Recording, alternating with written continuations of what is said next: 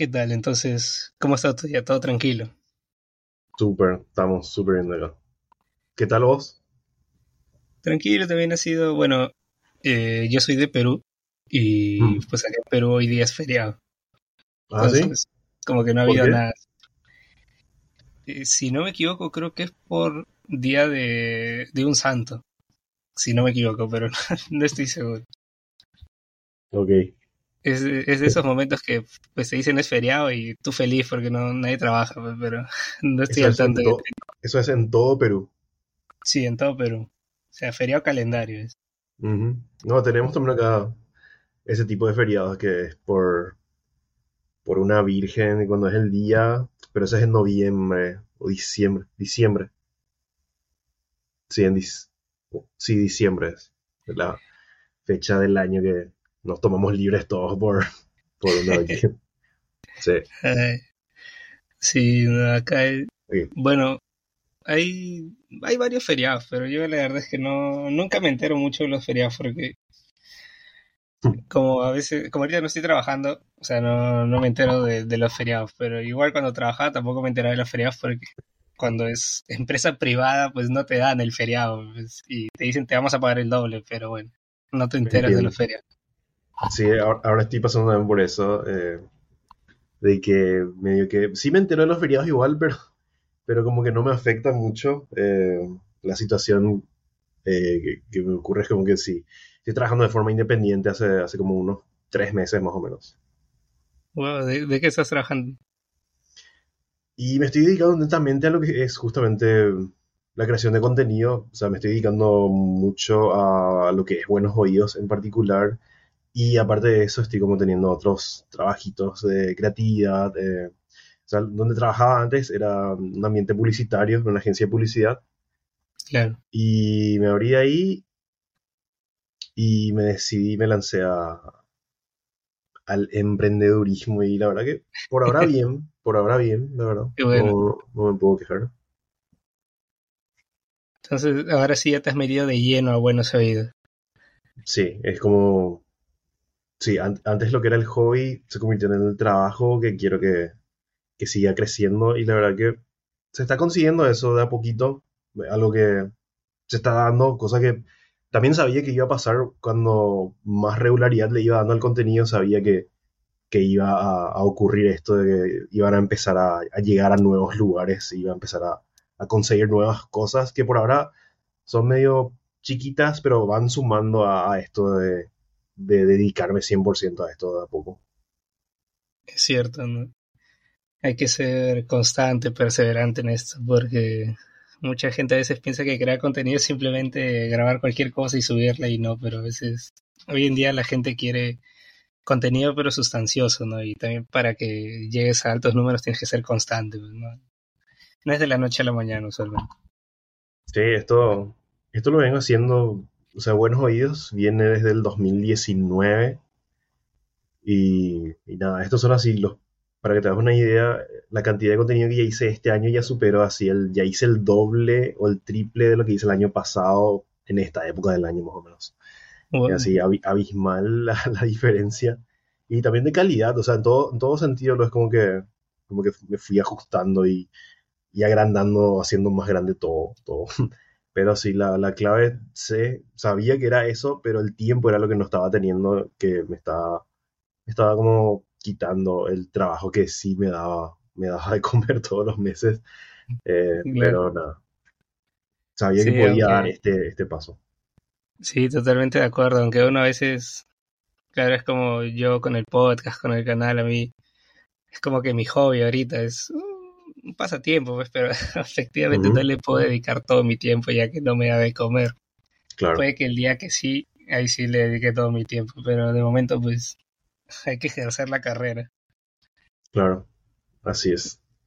Igual Yo juraba, nunca, nu- nunca, nunca dejar de hacer. Eso, eso, eso creo que es algo, no sé, algo, alguien- algo que siempre dicen, no sé, los que siempre, no sé, ya están ahí arriba, es lo que siempre te dicen, y suena como muy cliché, pero funciona. O sea, es así como algo tan simple, pero, pero que la verdad que funciona. O sea, no, no hay como mucho, mucho secreto, sino que está está esa constancia que no mucha gente está dispuesta a hacer, como que no, al no ver resultados tan, tan pronto es como que, no sé, sueltan la toalla, como que se frustran, cosa que me pudo haber pasado ya antes, porque antes de, hacer el contenido que hago, ahora, hago mayormente en Instagram y TikTok, estuve como dos años en YouTube y los números ahí la verdad que no fueron muy buenos en todo ese tiempo y estuve a punto de, la verdad, no, te diría que estaba a punto de soltarlo todo, pero sí es como que estaba siendo como muy desmotivado todo.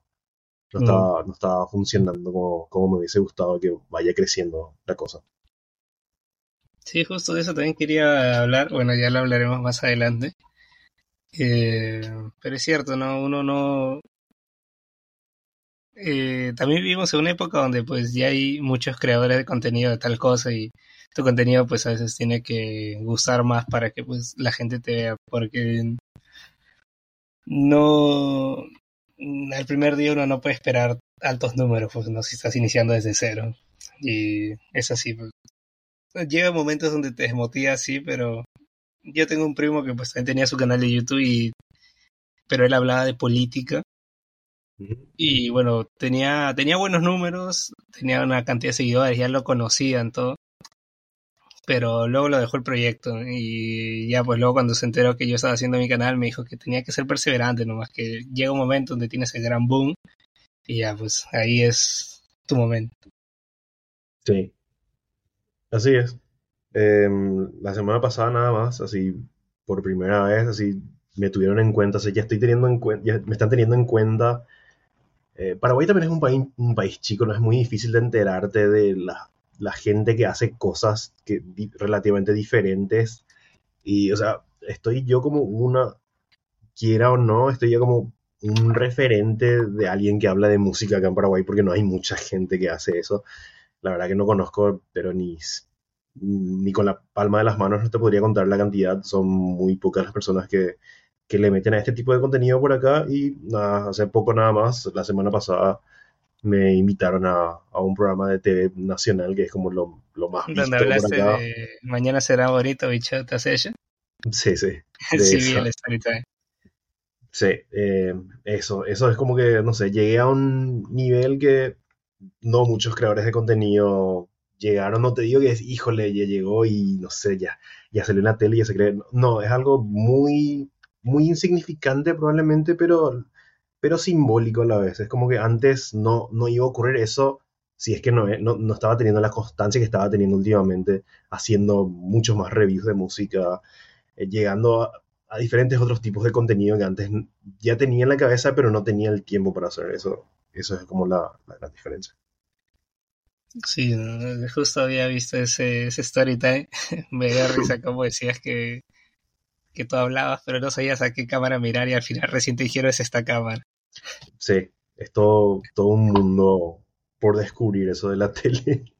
Sí. Sí, la verdad que pasar así de, grabar en un ambiente cerrado, en mi pieza, poder grabar la cantidad de tomas suficiente para un video de un minuto, equivocarme de esos, de ese un minuto, hay un crudo de seis minutos más o menos que son puros errores a tener que hacer eso mismo, pero en vivo en TV Nacional fue, fue un desafío que la verdad que podría haber salido mucho peor. Sí, totalmente. Yo, pucha, no sé cómo lo hubiera hecho. Yo a mí me, da pánico la, las cámaras, me da pánico la gente, entonces yo me hubiera desmayado en pleno momento.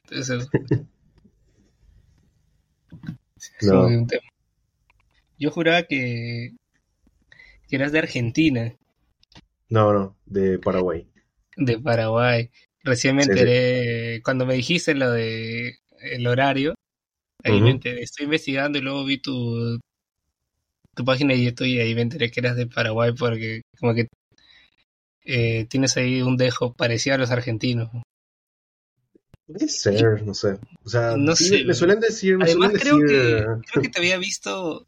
No sé si. Sí, tú tienes un video con Matías, pero creo que aparte Matías había hablado de ti.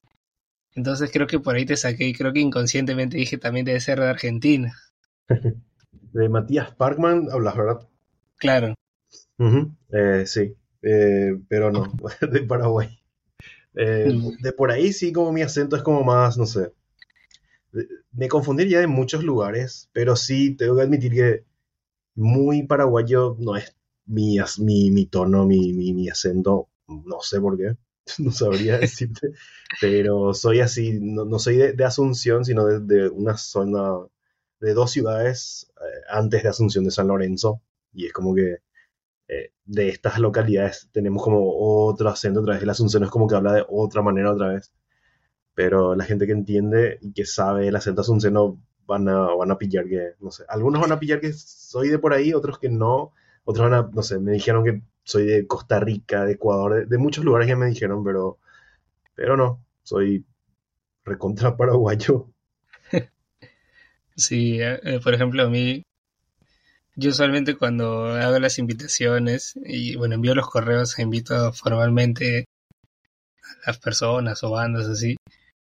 Eh, nunca digo de dónde soy, pues simplemente hago la invitación y ellos ya me ponen una hora y a veces me especifican la ciudad pero siempre va a confundir, piensan que soy de México. No sé por qué. Yo sí creo que sí me enteré que eras de Perú. O sea, sí entré también al canal de YouTube y, ahí vi, sí, a Perú. Entonces, ahí sabía que tenía que ser específico con eh, el uso horario. Bueno, no sé si tenemos el mismo horario. No, porque ah. tú me dijiste a las 7 y acaso recién va a ser las 7. Ah, ok. Allá supongo que son las 7 y 53. Sí una hora más están. Si no, eh, siempre me han confundido que, es de, que parezco de México.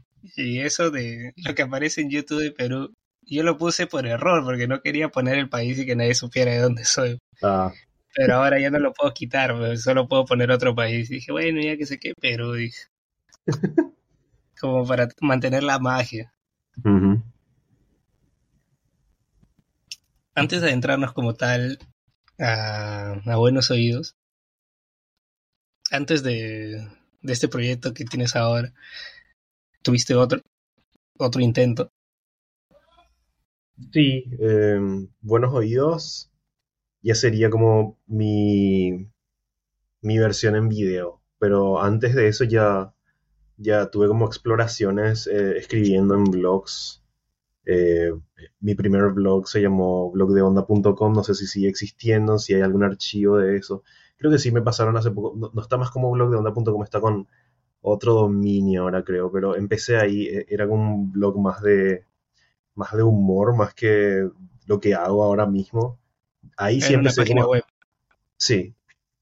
Eh, era como un lugar donde, no sé, era como un lugar donde podía ser políticamente incorrecto y la gente leía, era como el furor, en ese entonces era como el furor tener un blog y no sé, yo quería subirme a esa ola, me sentía que era un lugar en el que podía expresarme y sin tener que pagar algo al respecto, sin tener que estar en algún medio. Y ahí estuve dándole con eso con unos años, eh, estuve también escribiendo para otros blogs de acá que, también tuvieron eh, relativa relevancia en su momento, blogs de música como Rock en Paraguay, otro medio que se llamó The Ventan, por ejemplo, también escribí para una revista que se llamaba La Factory en, en aquel entonces. Y nada, ahí, es como que en, cada uno de estos lugares es como que iba, iba moldeando lo que ahora mismo es Buenos Oídos llevado ya a, esta, este formato siempre, hablar, la Siempre estos proyectos eran relacionados a la música. Eh, lo que era blog de onda era como ah, más era, era, más de humor y, pero ahí empezaba a, a, incursionar con esto de hablar de música ahí es como que se hizo como mi, de mis blogs de mis de mis posts más populares en aquel entonces eran mis reviews de conciertos por ejemplo que era un, unos años en los que justamente así Paraguay tuvo como su boom de conciertos internacionales, por alguna razón una, una productora se la rejugó y le traía a muchos artistas internacionales y yo me fui a la mayoría de, esos shows y tenía así mi review sobre el concierto de, no sé, desde Noel Gallagher, Calle 13, Garbage, Metallica, Guns N' Roses, Aerosmith, un montón de artistas de afuera. Sí, Lady Gaga, hablaba de, todos estos conciertos que me iba y la verdad que eran así los posts que mejor funcionaban porque no sé, le encontré nomás la manera de contar algo a mi manera, sin, sin tener que caer mucho en, contar como una crónica más, eh, más seria, como, como, lo, como lo hacían los otros medios también, que sacaban también al día siguiente sus reviews de los mismos conciertos.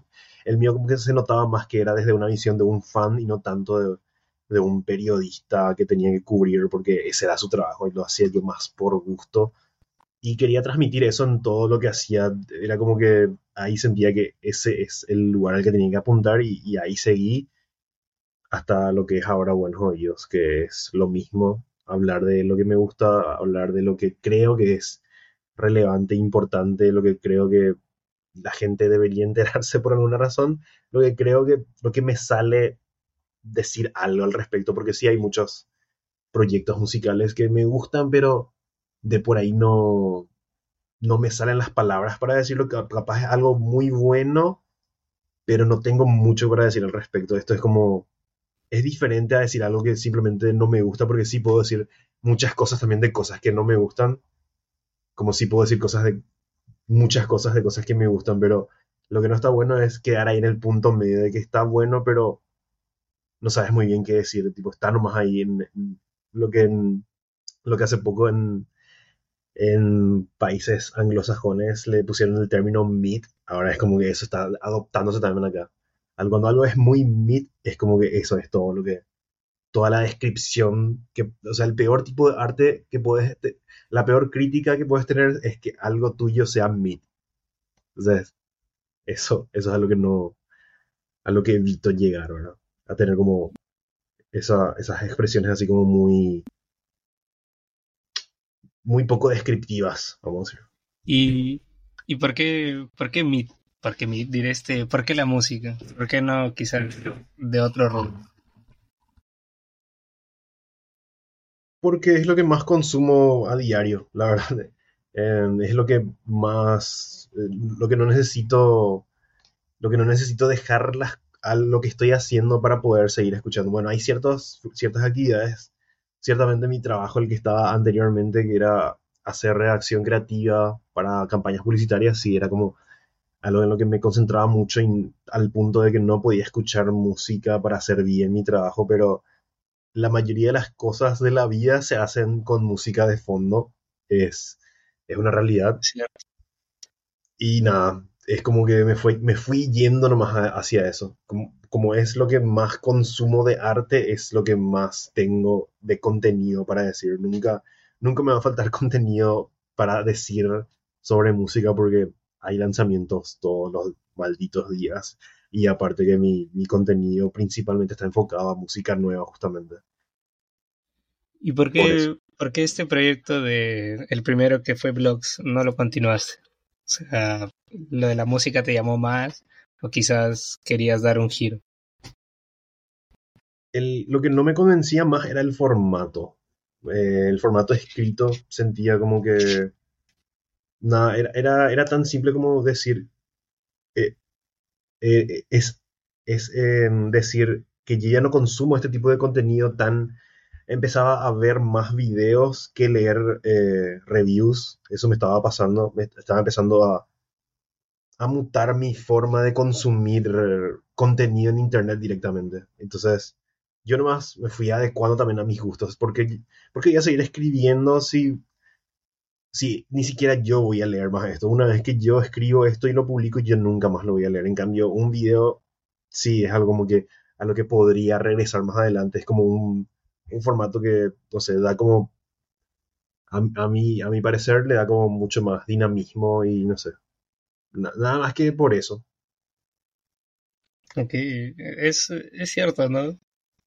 Ya hoy en día la gente como que ya no lee mucho y también a veces han quedado en el olvido, pero sí recuerdo, no me tocó vivir como tal la experiencia de, de los blogs, pero sí me acuerdo que algunos primos mayores hablaban de eso cuando yo estaba más chiquito.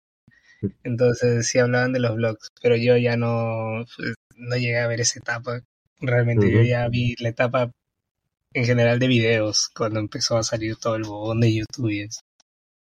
Sí. Y me da curiosidad, justo hace rato al inicio estábamos comentando todo lo que ese gran este salto que has dado. Y algo que no que me da curiosidad es tú tienes videos en YouTube, pero donde eres más constante es en Instagram y TikTok. Sí. Y YouTube como que ya hasta creo que hace seis meses no subes nada. Sí. ¿Por qué ya no, ya no les has seguido dando a YouTube?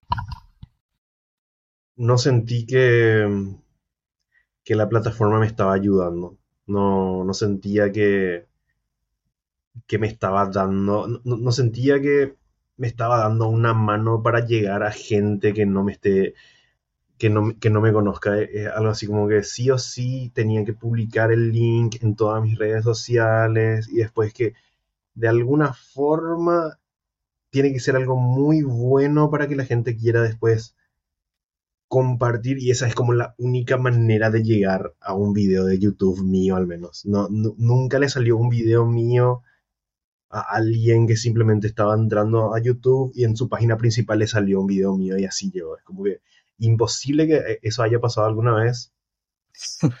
Entonces, sentí nomás que la plataforma TikTok principalmente es como que me dio esa, esa exposición que creía que, que necesitaba. Eh, porque sabía que público había para ver este tipo de contenido que hago, pero en YouTube no lo estaba viendo. No, no estaba llegando a la gente por alguna razón que es netamente de la plataforma. Entonces, eh, al ver eso, es como que empezaba a hacer contenido en TikTok y también lo, lo, adapté a YouTube un tiempo y después me di cuenta que esto en YouTube no está funcionando porque sigo haciendo cosas acá, si no, no, no, estoy llegando pero ni a, ni a 500 views así por, por video. Entonces me dejé por completo de ahí y le metí netamente a TikTok e Instagram. La verdad que, no sé, en el futuro podría ser otra plataforma, pero en, este momento es como que esos son los lugares donde, donde siento que mi contenido sí es como que está llegando a, nuevos lugares y tiene como un potencial crecimiento.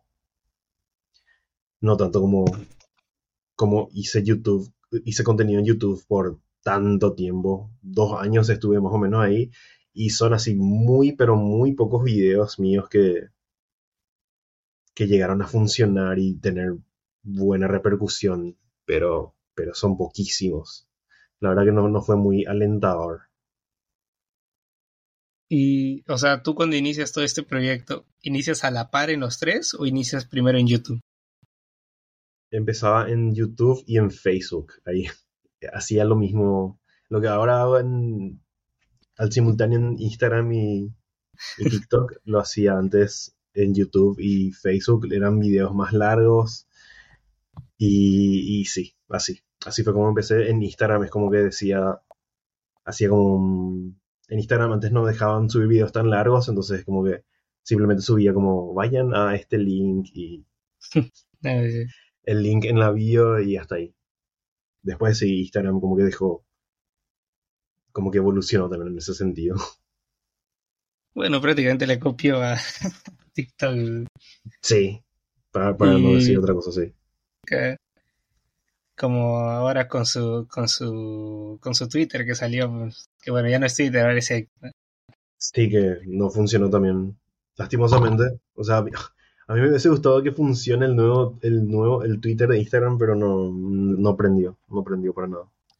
No, cuando salió nomás estuvo un buen tiempo, la gente lo utilizaba y de ahí ya se olvidaron, ya, regresaron a Twitter. Que bueno, luego cambió de nombre totalmente. Sí. Y ¿No pensaste ya cuando empezaste a abrirte camino de, de YouTube, cuando salieron los shorts, como que subirlo todo ahí? No, porque mm, los shorts son de videos de hasta un minuto y la mayoría de mis videos son más largos que un minuto. Son muy ah, pocos los videos que... ¿Los shorts son máximo un minuto? Sí. A ah, eso no sabía. Sí, sí, sí. Así poquísimo. O sea, me hubiese gustado subir ahí para probar qué onda. Subí ahí tres por ahí, pero, pero tampoco funcionaron tan bien como, como en TikTok o Instagram. Así que no, tampoco es que me muero por, por, subir en shorts.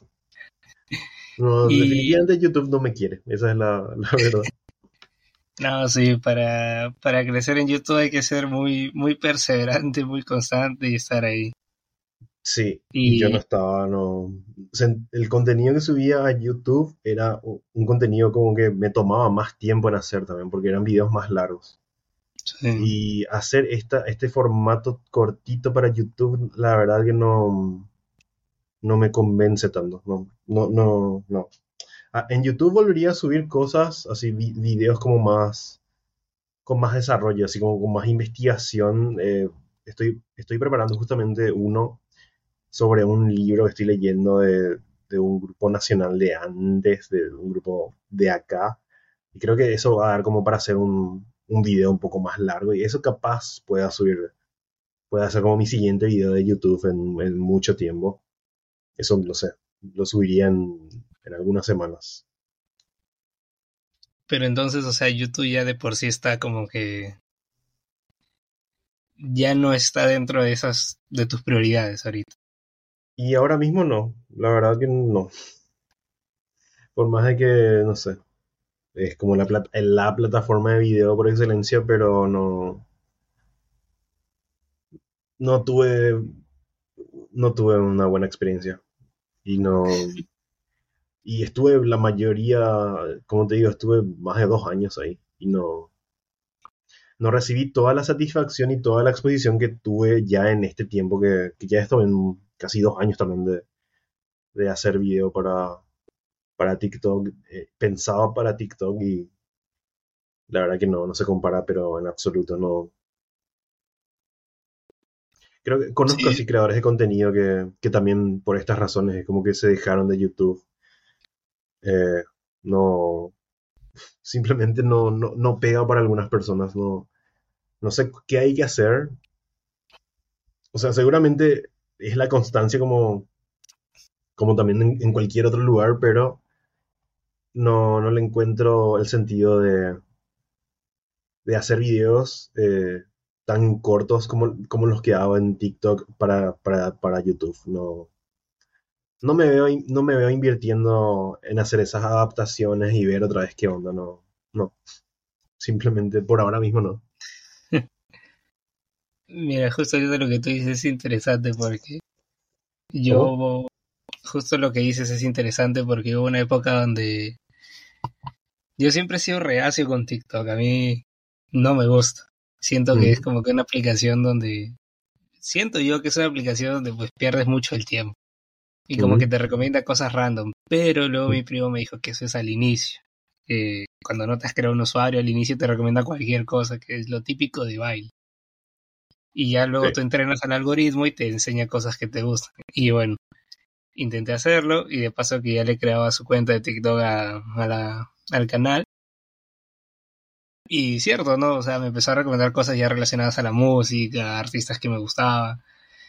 Y, y sí, pero no entiendo el algoritmo de TikTok. O sea, me estresa un poco y siento que no puedo condensar a veces los videos que hago las reviews que hago porque siento que es muy poco tiempo para decir, bueno, es muy poco tiempo para decir todo lo que en un video de 10 minutos digo, o sea, siento que me, me tengo que comer muchas cosas. Sí, igual ahora el TikTok acepta ya videos de 10 minutos, pero pero la verdad que el fuerte de TikTok son los videos más cortos. O sea, claro.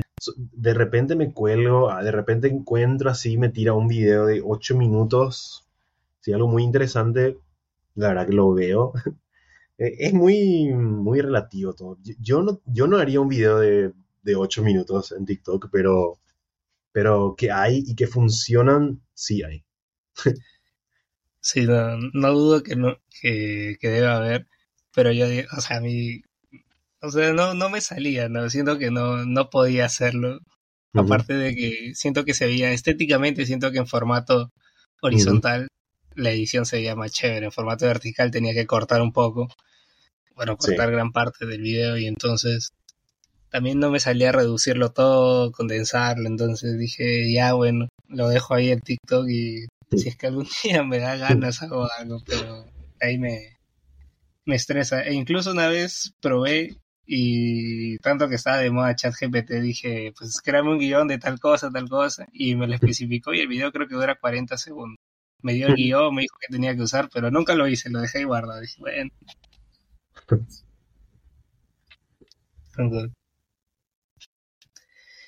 No sé si en algún momento lo habrás dicho, probablemente sea muy obvio, pero ¿por qué, por qué el nombre de Buenos Oídos? O sea, ¿por qué específicamente es? No, no hay mucha historia, la verdad. No ¿Cómo tiene mucha nace? historia. ¿Cómo se te ocurre? no? Creo que ni siquiera tenía así como otras opciones. Era nomás así, encontrar un nombre para este proyecto que estoy pensando que me gustaría empezar a inicios del... Era, era un proyecto para empezar en... Lo, lo, lo tenía ya en mente para empezarlo. En el 2018 lo empecé a armar para empezar a oficialmente en el 2019, así. Creo que mi primer video fue así, 1 de enero del 2019, una cosa así, así, primeros días de ese año fue como que, porque ese era como la meta.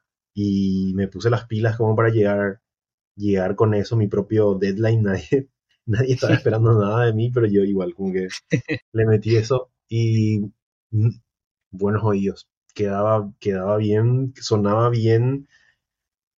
Y nada, no pensé más porque algo que aprendí también con el tiempo, de estar, de estar mucho tiempo en, en publicidad y dándole nombres a cosas, eslogans y demás, es que eh, puede que no te enamore algo de- desde, desde el principio, pero con la construcción de marca, con la re- las repeticiones, es como que vos es que le das eh, ese valor al- a un nombre, vos sos el que con el contenido que le, que le pongas, eh, el contenedor es, es el nombre y la verdad que es como que lo de menos. Con- yo estaba convencido de que Buenos Oídos sonaba bien y lo veía para un futuro como algo que podía funcionar eh, a largo plazo. Entonces, no me puse a pensar, no me encantaba, pero lo dejé porque sonaba bien y ya empecé, ya le llamé a un amigo diseñador para que me haga el logo y todo lo demás y ya, ya, ya se, ya se, ya se puso. Ya cuando vi el logo materializado es como que, bueno, ya es una realidad, ya no hay marcha atrás, ya no puedo cambiar el nombre. Un poco, no pasó mucho tiempo después que así yo mismo ya decía que no me gustaba el nombre. Esto es algo que suelo decir también cuando me preguntan sobre el nombre.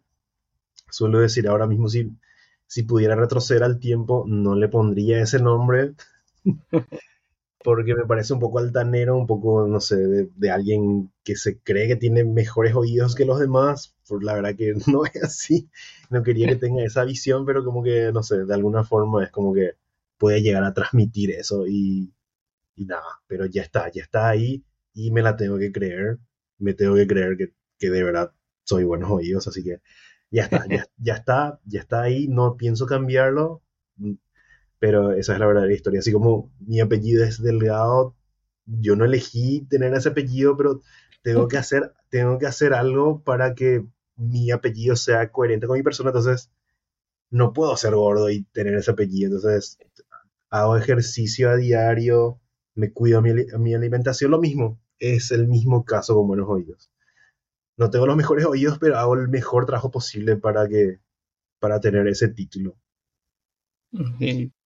Y, si el Vidal del 2023, del 30 de agosto de 2023, fuera al 2018 y pudiera cambiar ese nombre, ¿qué nombre le pondría? Y tal vez, tal vez oídos nomás. Si es que no está registrada esa marca, tal vez oídos y ya. Que me digan el oídos y ya está. Con eso solucionamos. Si es que, al menos por acá no hay nadie que se, que se haga llamar oídos, el oídos. No sé. Tal vez sería eso nomás. Ese adjetivo es el que le marca ahí. Ok. Bueno. Ahora ya como que sabiendo un poco el origen de Buenos Oídos, adentrémonos en el en tu proceso creativo. ¿Cómo es el proceso de Buenos Oídos al momento de elegir, en este caso, los discos y temas o artistas que abordas en tus videos? Y Es una cuestión de, de enterarme nomás así de distintas fuentes, como lanzamientos que me interesan o que me llaman la atención de alguna forma. Siempre estoy en eso de escuchar música nueva, de, de encontrar así artistas que me llaman la atención, que capaz por algo me llamen la atención, ya sea por la tapa o por el nombre que tienen. Y tengo como una listita de pendientes de, nombres que voy anotando y, y cuando tengo el tiempo simplemente agarro uno al azar y digo, bueno, ya está. Es, agarro y escribo sobre eso unas, en promedio como 20, 20 líneas que en, en video son como dos minutos, 20, 20 renglones de, de Word. Le escribo como, porque si todo, todos mis videos son absolutamente, bueno, no todos, pero la- lo que es- respecta a reviews y cosas que tengo que explicar, cosas con un poquito de términos técnicos, es como que sí, los están 100% guionados y, y sí, así, eh, empiezo con eso de guionar y me grabo. Y nada, después, o sea, todo el proceso es 100% hecho por mí, eh, desde la edición, todo, todo. La sincronización después del audio con el video y después todo lo que es la edición, la publicación, todo. La verdad que soy yo nada más. eh, lo que respecta a, al diseño, a las tipografías, demás, tenía amigos, primero fue un amigo diseñador en los inicios, después tuve como una especie de, de cambio de, de imagen hace como más de un año ya. Se me ayudó una amiga, pero el resto, o sea, lo que es el trabajo del día a día de Buenos Oídos es netamente mío, nadie más. Entonces, por el lado de la marca gráfica, eso sí te han ayudado. Sí, Se dije, tú, eh, tú eres publicista. sí, ex, Eh, pero no retirado porque todavía como que sigo igual, de alguna forma sigo ahí metido. aunque también ser publicista te ayuda mucho ahorita. Sí, justamente es como que es como fue como mi training eso porque en publicidad es como que tenés pocos segundos justamente como para dar a entender mensajes, es como que el poder de síntesis es lo que me ayudó bastante, justamente era algo que, que para TikTok era así, que calzaba demasiado bien, porque el formato de YouTube también es como que era como más distendido también, pero, pero la verdad que mi fuerte es eh, decir mucho en pocas palabras, eso, es como que como mi arma, más o menos. Siempre, siempre fue eso, como que me gusta decir poco, pero a la vez dar, decir mucho con poco. Por ejemplo, en mi caso, yo, o sea, yo soy diseñador gráfico y, y todo eso me ha servido en el canal, pues, pero cuando yo empecé todavía no llevaba los cursos de edición, entonces fue como que aprendiendo y ya cuando llevé los cursos de edición era raro porque me enseñaban pequeñas cositas que yo ya sabía ya, y yo quería saber más, pero bueno, fue ya fueron cosas que fui aprendiendo con el camino. ¿No? Sí. No, esto de, de hacer edición de video no es alguien, no es algo que alguien me haya enseñado, no, no. Es completamente autodidacta, todo, todo el sentido, todo lo que, todo lo que respecta a, no sé, cómo suenan mis videos, el tipo el sonido, el tipo de micrófono que uso, la iluminación, el croma que de repente que, que empecé a usar también no, la verdad que todo eso es meramente autodidacta. No, no hay nadie que simplemente, no sé, tutoriales de YouTube y hasta ahí. Sí, en, en los tutoriales de YouTube encuentras de todo, así que se puede Sí. aprender muchas cosas. Por ejemplo, a mí una hace hace ya buen tiempo, ahora no sé si habrá sido inicios de este año eh, o finales del año pasado que me escribieron por Instagram y era un chico, me acuerdo, y me dijo que quería editar mis videos. Y yo como que, o sea, de mí me reí porque decía, no tengo altos números y no tengo cómo remunerar ese editor, entonces es un poco claro, raro. sí. Aparte, como que a mí me relaja editar, entonces me gusta sentarme a editarlo. Y además siento que esa idea que yo tengo en mi mente no lo puede plasmar otra persona, entonces yo sé cómo quiero que quede y yo lo puedo hacer. Sí, yo tengo un amor y odio con la edición porque sí, sí me gusta tener ese, ese poder de moldear cómo, qué es lo que finalmente va a ver la gente, qué es lo que va a escuchar al final. Pero sí que no me gusta que me quita mucho tiempo eso. Es, el proceso que, en el que más tiempo pierdo.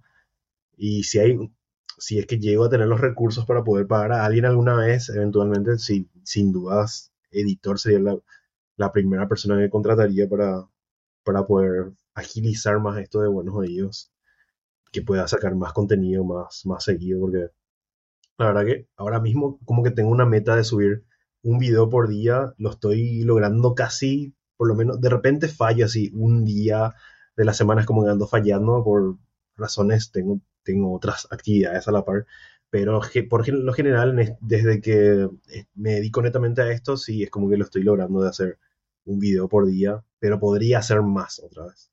Sé que puedo hacer más. Solamente necesito más ayuda que no puedo pagar en este momento. Es cierto. Sí, yo, o sea, por ejemplo, a mí mi primo siempre me dice, eh, oye, debería subir videos a TikTok, porque, o sea, TikTok a veces no necesitas un video muy wow, porque a veces el algoritmo de manera extraña, ahí sí, a diferencia de YouTube, YouTube no te recomienda menos que alguien te busque. Y si estás iniciando, no te va a recomendar. En cambio, TikTok puede que tengas cero seguidores y en la nada aparezcas en varios feeds de personas y te van a empezar a ver. Sí. Pero como no entiendo TikTok, me he rendido y le he dicho a mi primo, bueno, el día que el canal sea rentable, pues contrataré un editor de TikTok simplemente para que haga los videos porque yo no entiendo TikTok, me estresa, siento que no puedo condensar tanto en un video muy corto, porque sí, soy consciente de lo que tú decías de que hay la modalidad de subir videos ya, creo que hasta de 10 minutos, si no me equivoco, pero eh, es una realidad que TikTok son cosas más rápidas, o sea, la gente quiere ver un video más corto de un minuto, si quiere algo más largo se va a YouTube de frente. Totalmente. Pero yo por ese lado sí, a mí me estresa. Creo que y me doy cuenta, sí, siempre el primer juez de contenido soy yo mismo. Y me doy cuenta, sí, que cuando voy a almorzar y tener mis manos ocupadas, no sé, cuando voy a comer cualquier tipo de cosas, no veo la tele, sino que veo el celular. Y no, no veo TikTok, veo YouTube, porque ahí es donde paso más tiempo sin tener que, porque TikTok son videos cortos y se, están en loop una y otra vez y no, no voy a estar ahí scrolleando de vuelta, no. en ese caso, prefiero YouTube para, para esos momentos. En cambio, TikTok, esto es algo que capaz mucha gente no lo dice, pero creo que ha de ser una realidad. No creo ser el único que diga esto, que prefiere YouTube para la hora de las comidas y prefiere TikTok cuando se va al baño, por ejemplo. O sea, porque prefiero, sí o sí veo TikTok estando en el baño, tipo, ahí, no paso mucho tiempo en el baño, entonces es como que ahí sí me da como para scrollear y demás, y nada.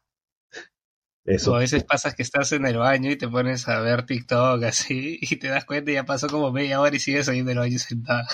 Sí. Suele pasar. Pero no, yo así también soy así. Eh, al momento de la comida, si es que como solo, pues obviamente agarro mi celular y veo YouTube. Pero cuando como con, con mi enamorado, con mi familia, y con mi enamorada comemos en silencio, conversando nada más, y con mi familia pues prenden la tele, la típica. Pero yo solo siempre pongo mi celular apoyado en, de la botellita para ver ahí mi, YouTube, cualquier cosa. Sí, es una, es una realidad. Pues Muy cierto. Todos sabemos que una vez dentro del mundo de Internet es como te sumerges a algo completamente diferente y obviamente te tienes a las consecuencias, a lo que va a venir que pues un porcentaje es bueno, pero siempre hay otro porcentaje malo, pues no siempre todos comparten la opinión de uno. ¿Cómo manejas los comentarios negativos? Justo, hoy nomás me preguntó, le mando un saludo, un abrazo a Yeru, que es mi amiga que, me ayuda justamente con, con los últimos diseños de Buenos Oídos, son obras de ella, las tipografías, la elección de tipografías y cómo, cómo se ven esas placas iniciales de mis videos, son créditos de ella. Ella me estaba comentando que, que entró a mi TikTok en estos días y veía justamente como hubo un aluvión de comentarios negativos en mis últimos videos porque estaba hablando de cosas un poco debatibles, cuestionables, polémicas que se, que se dieron acá en, en Paraguay. O sea, ni siquiera es como sonar muy masivo en Paraguay, te diría, en un nicho de gente que habla de cosas polémicas en, en esta zona del país. Eh, para, para ser un poco más específico, se, estaba hablando de, un personaje que, que estaba haciendo como una especie de apropiación cultural y hablé sobre eso. Y había como un debate muy fuerte en los comentarios de que, de que sí, de que no. Y había personas que me estaban atacando directamente a mí, no sé, por, por insultarme directamente, ni siquiera ya era una cuestión de, de debate. Y la verdad que no sé si soy una persona fuerte o que mentalmente fuerte o simplemente me resbala por completo, pero la realidad es que me da igual los comentarios negativos eh, que me hacen, a menos que estén con un buen argumento. Es como que ahí, ahí es como que sí me, molesta un poco no, no poder refutar, eh, porque no, no me gusta una vez que subo un video y hay una persona que da un argumento muy bueno en contra de todo lo que dije en mi video.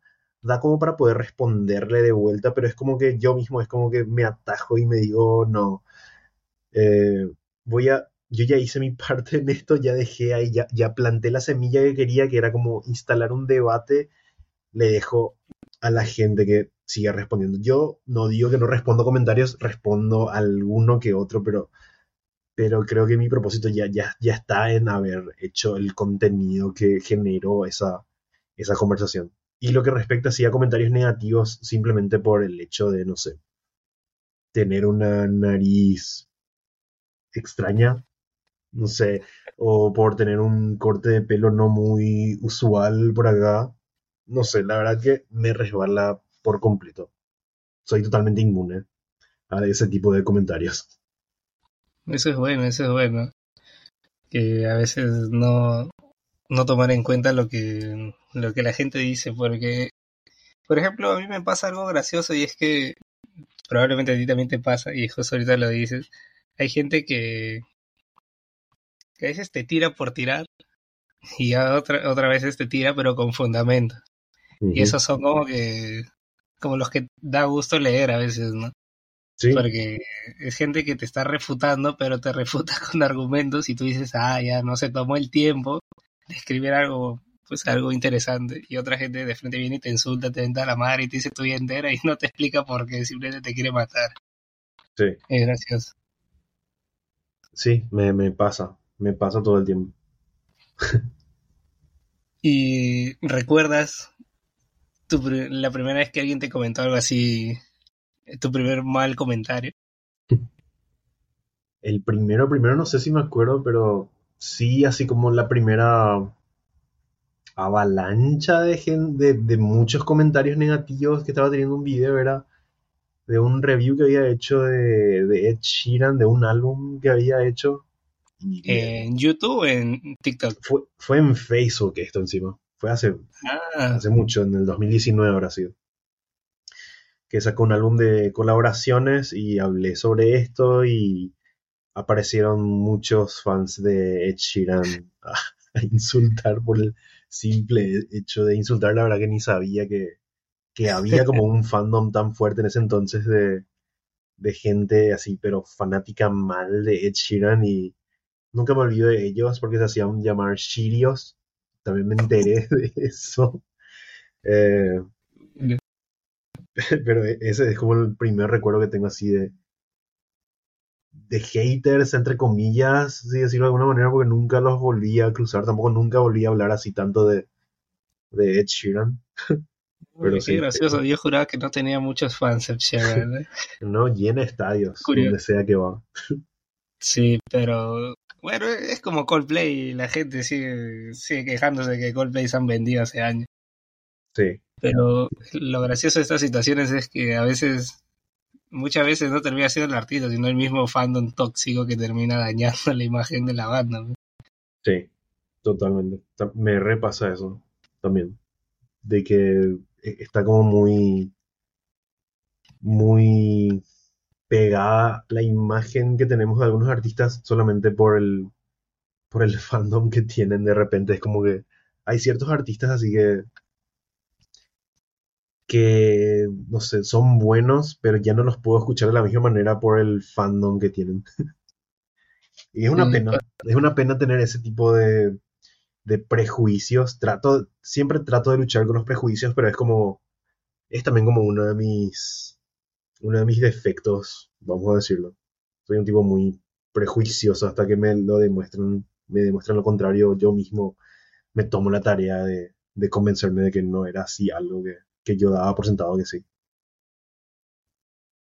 Sí, es, es cierto. Mí, por ejemplo, yo le hice un video así hace ya, bueno, no hace mucho tiempo, que ahora sí hace un año, a Coldplay y, y vinieron los fans de Coldplay a rayarse. Pero más que todo se rayaron por el título amarillista, nada más, pues cuando al final da risa porque a veces la gente simplemente ve el título y ya va y te insulta sin ver todo el video, o sea. Y es porque uno tiene que poner un título amarillista para que la gente lo vea, porque si no, no lo ven. Bueno, en YouTube les gusta eso. Entonces... Matías Parkman es un especialista en eso. Siempre tiene títulos recontra polémicos sus videos, pero entras a ver y no sé, está muy lejos de la, de la polémica, tipo, son videos así muy bien argumentados. Sí. Sí, es que, es que la gente, la gente a veces te ataca sin haber visto el video y solamente por el título o por la miniatura nada más y, y eso está mal, pues, porque pues, muchas veces el título no tiene nada que ver con el video, simplemente es como para que le des clic y lo veas. Pero bueno, es, es gracioso, ¿no? A mí me, me ha pasado que me han estado pidiendo que le haga un video a, a Kanye West pero por su fandom, como que digo, bueno, no sé si ahorita estoy animado de que me caigan todos sus fans. Porque se rayan a veces con Kanye. Entonces digo, bueno, de todos modos le voy a hacer un video porque digo, es mi canal y si yo quiero le hago, pero ahorita no tengo ganas de que vengan a fastidiarme. Claro, sí. sí, uno de los fandom más, híjole, leales. Que porque si leal tenés que ser para seguir siendo muy fan de Kanye a esta altura. A mí me, sigue gustando la música que hacía antes, pero no voy a salir a defenderle en ningún lugar en, este, en pleno 2023 a Kanye West. Bueno, sí, eso totalmente de acuerdo contigo. Yo por ese lado como que siempre he tratado de separar la obra del artista. Porque como que su obra no tiene nada que ver con la personalidad que él tiene ahora. Porque ahora sí es indefendible por donde lo ve Y yo creo que por eso mismo él se ha desaparecido de todos lados.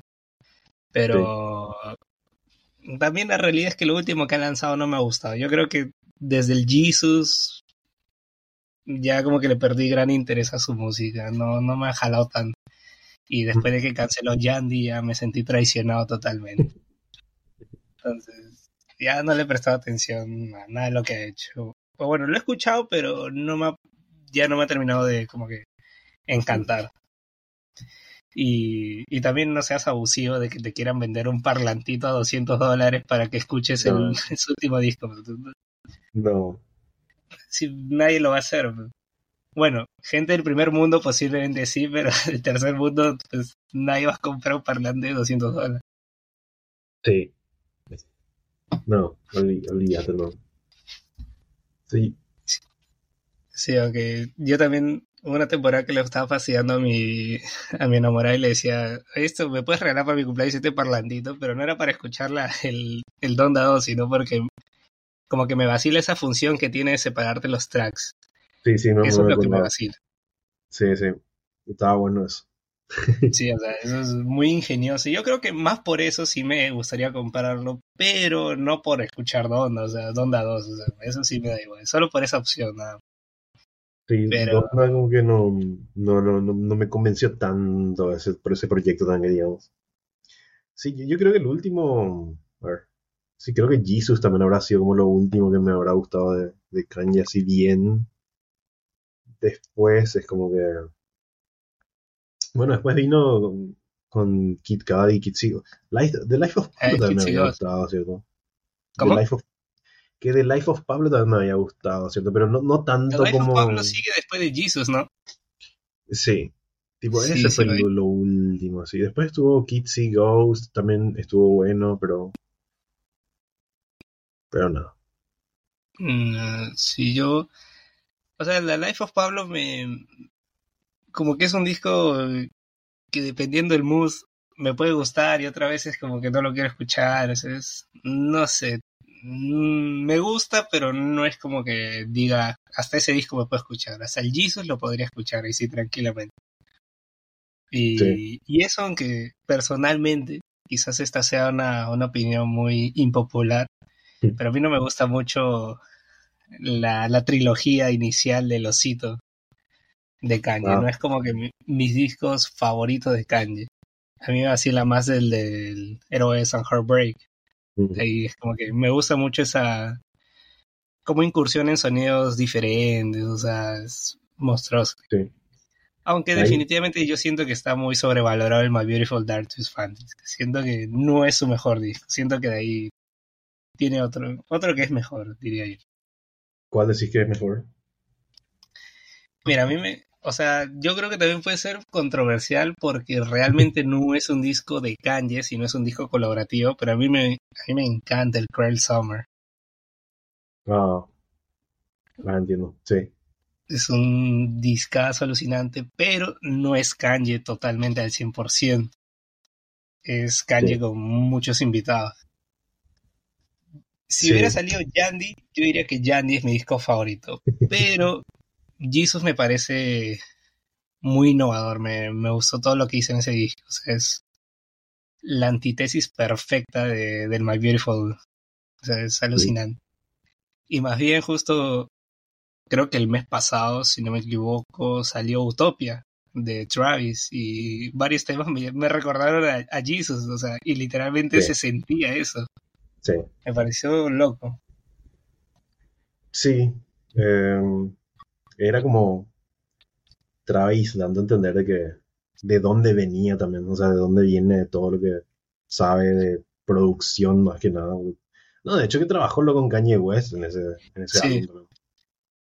No sé, se renota ahí la, la influencia de, de Kanye. Sí, pero tú dirías, o sea, por ejemplo, yo creo que Utopia era un- uno de esos discos más esperados que ya venía anunciándose buen tiempo, se venía cocinando y no salía. ¿Tú crees que ha cumplido las expectativas? Em, yo creo que sí cumplió. Tampoco soy el, fan más fan de Travis Scott, pero yo, yo creo que yo creo que cumplió así, viendo el panorama así por, por arriba de, de cómo fue percibido ese álbum, yo creo que, yo creo que sí cumplió con, con la expectativa. No es así como mi álbum, porque te digo, no, no, no soy como muy fan. Me gustó el álbum, pero no me volvió loco. Me parece así como que muy... mm, podí- podía haber condensado un chiquitito más, podía haber sido un poco más corto, un poco más breve. Algunos, algunas cositas iba a dejar afuera, pero, pero la verdad que no... Me, me parece así cumplidor, cum- cumplió, está ahí. Está así, ¿Tú lo pondrías cum- en- cumplió. ¿Tú lo pondrías en tu lista de lo mejor del año? Mm, no sé, no sé. Pues, le puse ya, le puse creo que 7, 7 de 10 y hay como muchísimos, hay, este, este año hay como muchos 7 de 10 que les puse. La verdad que no sé, no, no, no está así entre, entre lo mejor, te diría. Cuando alguien me pregunta por lo mejor del año, no, es un álbum que se me viene a la cabeza como para, como para decir esto fue de lo mejor del año. Tipo, así tiene como unos, algunos que otros tracks que me parecen así bastante memorables, pero así como un todo Utopia para ponerlo así en una lista de 10 o 20 mejores álbumes del año, mm, no sé. Creo que no. Pero a tu pregunta inicial de que si cumplió con el hype, si los fans están contentos con todo lo que generó, yo creo que sí. Mm, yo siento que, o sea, yo comparto un poco eso lo que habías comentado, de que a mí no me, no me vuelve loco, pero también lo podría ver, porque justo en un concierto, el, en el primer concierto donde presenta Utopia, él dice, invita a Kanye West al escenario. No me acuerdo en qué tema. Yo tampoco soy muy fan de, de Kanye, de Kanye diré este, de Travis, Travis Scott, pero claro, como que me mantengo informado de todo. Y él dice, sin, sin Kanye no existiría Travis, sin Kanye no existiría Utopia. y, y me pasa, yo siento que Utopia estaba ahí, pero dura más de lo que debería. Cierto que hay unos tracks que les debe, con un par de cinco tracks, yo creo menos, el disco hubiera logrado lo mismo y se hubiera sentido mejor. Mm, yo creo que es un disco de esos típicos que, la gente le pone mucho peso encima y al final no termina estando mucho a la altura de, de lo que uno esperaría. O bueno, esa es mi percepción mía. Por ejemplo, a mí, a mí, me pasó algo curioso porque justo ese mismo día salió el Austin de Post Malone. Que si no me equivoco, creo que es su quinto álbum. Sí. Y a mí me gustó más el Austin que Utopia. No sé si lograste escuchar el, el álbum de Post Malone. Sí, sí. Y le hice también un review. La verdad que a mí personalmente no me gustó el álbum de Post Malone. eh, no, o sea, no me pareció como muy... Le noté como muy... Sin, el álbum como muy honesto, muy sincero, pero... Pero yo creo que a, mí personalmente cómo, me tiene que llegar la música es a través de, de, de algo... algún diferencial tiene que haber como para, como para que yo pueda prestar atención y empezar a, a, a, prestar un poco más atención a lo que está diciendo el, el autor, ¿verdad? Pero eso no me, no me llegó a pasar en ningún momento con el, con el álbum de, de Post Malone. Sentía como que eran lindas canciones, eh, la mayoría canciones más relajadas, saliendo un poco de lo que, de lo que hacía antes, más tirando al, al trap, ¿verdad? O al, sí, a, eso. Eh, me parecía como que podía, podía haberme cautivado más.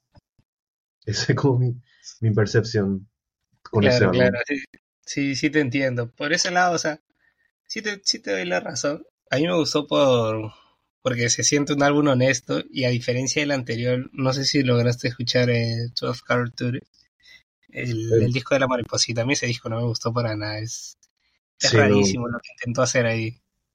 Yo siento que en ese disco él sí estaba. había tenido un mal viaje, seguro, e hizo algo muy extraño, pero es un disco muy caótico. Y este es como que se siente de que nuevamente estaba retomando el camino, pero... Se, o sea, claro, es un post malón que, que da un giro y hace algo diferente. Bueno, diferente en términos en términos de post malón, pues obviamente, porque eso ya lo hemos escuchado en la industria, pues obviamente. Sí, eso, es lo que eso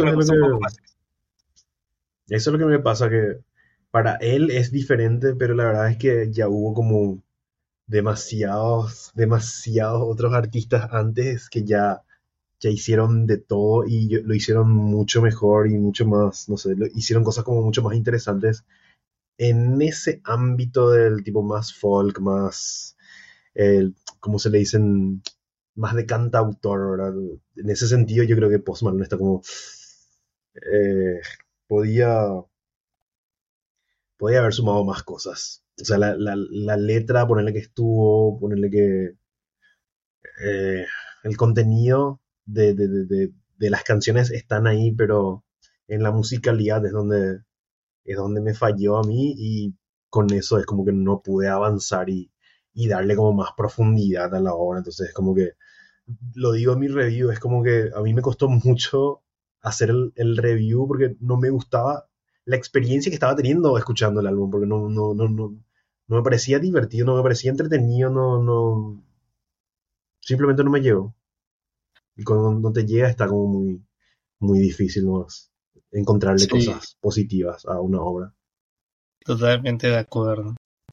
Sí, a veces es muy importante esa, esa conexión que uno tiene con un disco, ¿no? Porque si no, no hay nada, pues al final.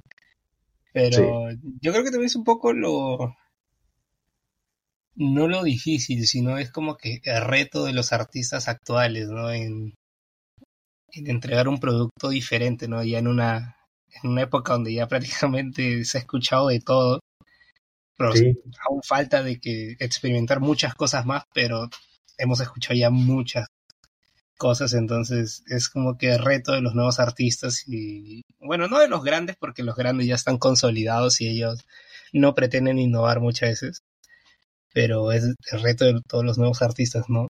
Innovar y proponer algo diferente que marque un sello distintivo, ¿no? Igual hay artistas así, no, no creas que porque por ser grandes es como que ya están consolidados y ya están así en piloto automático y ya pueden hacer lo que sea y ya, ya funciona, Tam- tampoco creo que funciona de esa manera. O sea, creo que es un caso clarísimo de alguien que propone igual cosas diferentes y tampoco es como que está haciendo algo muy experimental, pero en su manera de hacer las cosas lo hace diferente, creo que es Billie Eilish. Me parece Ujú. que ella es como que sí que hace las cosas diferentes en un campo donde parece que aparentemente ya, ya se hizo de todo, que es como el pop como más eh, oscuro y qué sé yo, como que me- mete cosas que le hacen diferente a, a su obra y, y suma mucho también la producción de su hermano eh, Phineas, como que saben, creo que entendieron muy bien hacia dónde tiene que ir el arte de, de- de esa mujer. Sí, yo creo, yo creo que en el caso de Billie Eilish muchas veces se habla de ella, pero no se habla de Phineas, porque Sí, realmente Phineas tiene un gran aporte en cómo suena Billie, ¿no? O sea, creo que ahí muchas veces se debe mencionar eso. Y claro, o sea, totalmente de acuerdo, pero más, más que hablar de los actuales, yo me refiero a esos grandes ya de old school, por así decirlo. O sea, por ejemplo, tú de un Guns N' Roses no esperas nada nuevo. O sea, ya te No. entregaron sus grandes obras y vale más por lo que hicieron que por lo que harán. Igual un ACDC, un Iron Maiden. O sea, No, esos sí. artistas ya están consolidados y no te van a entregar nada nuevo.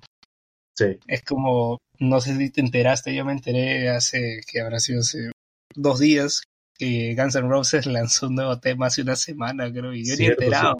Cierto, cierto. Ahora me hiciste acordar que no escuché la canción, o sea, sabía que salió, pero ni llegué a escuchar. ¿No? O sea, Es que ya sé, ya sé exactamente seguro a qué va a sonar. Tampoco Es es, como que me que- llama, me llama mucho a saber qué, qué onda va a ser, porque ya sé, ya sé lo que va a ser. claro, o sea, tú ahí te das cuenta de que aunque el artista sea grande, ni siquiera hizo ruido algo nuevo de ellos. Y, por ejemplo, no sé si escuchaste, creo que este tema salió el año pasado, 2020 o 21, sacaron, fue el primer tema que Guns N' Roses sacó de Absurd. No, No sé si lo lograste escuchar. no, ya, no, no, lo escuches. Es malísimo, eso, no, eso sí es malísimo, es de lo peor que Guns N' Roses ha podido hacer. no, no. y bueno, us- o sea, está confirmado que todo lo que está saliendo ahorita de Guns N' Roses son de las sesiones de Chinese Democracy, o sea, temas Ah. descartados que nunca se logró hacer y ahora pues los están terminando con pequeños detallitos de Slash y eso. Pero Mm. vienen de las sesiones de, Chinese Democracy. Y bueno, Mm. y sí escuché el último tema que realmente ya me olvidé cómo se llama, pero Per- Perhaps se llamaba, creo, si no me equivoco. sí, creo que sí, tenía una portada horrible que no me gustó, dije, ¿qué es esta cosa? Rarísima se ve. Y es como, o sea, la estructura es peculiar, no es una estructura que te imaginarías. No suena, yo creo que es como que algo moderna, pero sin terminar de sonar moderno, porque le meten tantos elementos y suena tan diferente que, que no sé, o sea, terminas, no terminas sintiendo que es Guns N' Roses. Es raro.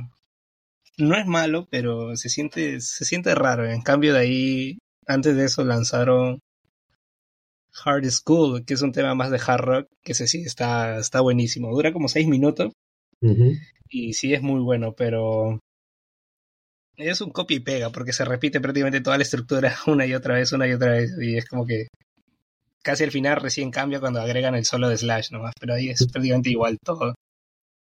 Pero es gracioso, ¿no? O sea, esas bandas ya es como que ya cumplieron un ciclo y no actualmente ya no te van a entregar pues algo nuevo o diferente.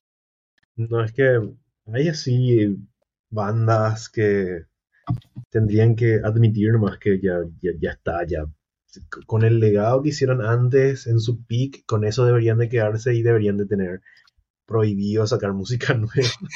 yo sé que es como un ejercicio, qué sé yo, para mantenerse ocupados, la mente, qué sé yo, pero hay artistas que simplemente no, no sé, lo hacen, no sé por qué lo hacen, pero, pero tranquilamente podrían vivir de, su catálogo viejo y está todo bien. No pasa nada, nadie se enoja, nadie se va a enojar, tipo, eh, si es que se quedan con eso. En, mi opinión, así hay, híjole, una lista larga de, artistas que, tranquilamente pueden, desde hoy hasta el día de su muerte, pueden vivir de, lo que hicieron antes y está todo bien, sin nunca más vuelven a sacar nada. no, le, ejemplo, no le deben nada a nadie. Exacto. Y un claro ejemplo de eso, pero es System of a Down, mira, de 2005 no lanzan nada y siguen viviendo de sus grandes cinco discos que hicieron y ellos no van a lanzar nada. Ya, ya han pasado ya prácticamente más de... Sí sacaron, sí sacaron dos temas el año pasado o antepasado por ahí, pero sí, era, era más de lo mismo. No, 2020 ya. Era el 2020, híjole. 2020, sí, porque creo que fue en pandemia cuando salió. Sí, sí, sí. Sí, y eran canciones que sonaban más de lo mismo de System. Podían, sí, eran tan irrelevantes las canciones que podían no haber existido y no pasaba nada tampoco. Totalmente de acuerdo. Y, o sea, es, es extraño, ¿no? Esta situación de, de los artistas que a veces siguen lanzando álbumes y y ya no son álbumes que terminen sumando algo, a la discografía, ¿no? Sino se terminan restando y a veces terminan malogrando una excelente discografía y hay grandes casos. Por ejemplo, bandas que anuncian su separación, luego se vuelven a juntar, luego dicen esta es la última gira, ya nos vamos, luego vuelven y esta vez sí nos vamos. Y están así y uno no sabe cuándo se retirarán, ¿no? Sí. Sí, sí, sí. LCD Sound System es esa banda. Sí, ellos eh, siguen tocando en vivo, ¿no? Si no me equivoco. Mm, la verdad que no sé ahora en qué estarán, pero, pero sí, yo recuerdo que había llorado y todo cuando se separaron y después volvieron así. Cinco años después, hija, me, hicieron esto así. Igual gracias a que volvieron pude verles más adelante porque, porque si, no, si, si de verdad se retiraban, se retiraban con una discografía excelente, 10 de 10. Después sacaron un álbum que no estaba, no estaba tan mal, pero tampoco estaba tan bien. Pero, pero nada. agradezco que volvieron, que mintieron, o sea, dolió eso, pero después, gracias a eso, pude verles en un show que era en Argentina hace unos años. Ya, yo creo que ya es uno no sabe si creer ahora cuando una banda dice nos separamos, ¿no? Porque son muy pocas las bandas que dicen nos separamos, se separan y realmente no se vuelven a juntar, ¿no? O sea, porque a veces ya terminan pasando los años y hacen la gira de reencuentro y ahí hay muchos casos. Por ejemplo, no sé si te acuerdas que en una época era como que el meme de burla de los fans de de My Chemical Romance que decían, no, si este año se juntan, hay señales, que no sé, sé, nunca se juntaban. Hasta que por fin llegó el 2019, creo que se juntaron, ¿no? Y de ahí cayó la pandemia. Sí, sí, sí, sí. no. y ahora viendo un poco hacia, hacia el horizonte, qué emocionantes planes le depara al futuro de Buenos Oídos. Seguir haciendo más contenido que sea relevante para la gente. Eh, capaz eso implique hacer menos reviews. Si bien a mí me gusta hablar de álbumes nuevos cada tanto, eso podría mutar a un formato, no sé, de hacerlo, ponerle un solo video un poco más largo de una vez al mes y en ese video te hablo de varios álbumes de una y me centro el resto del contenido en un contenido que es más eh, de temas del día a día o, o, contenido un poco que lleva un poco más de investigación, ponerle, que tal vez eso me va, me va a implicar no hacer contenido todos los días como lo estoy haciendo ahora, que lo puedo hacer. Eh, tal vez es sacrificar la cantidad por calidad y ver que intentar que eso funcione. Intentar hacer contenido que, que no sea tan descartable. Eso, eso sería como mi, mi meta a no tan largo plazo.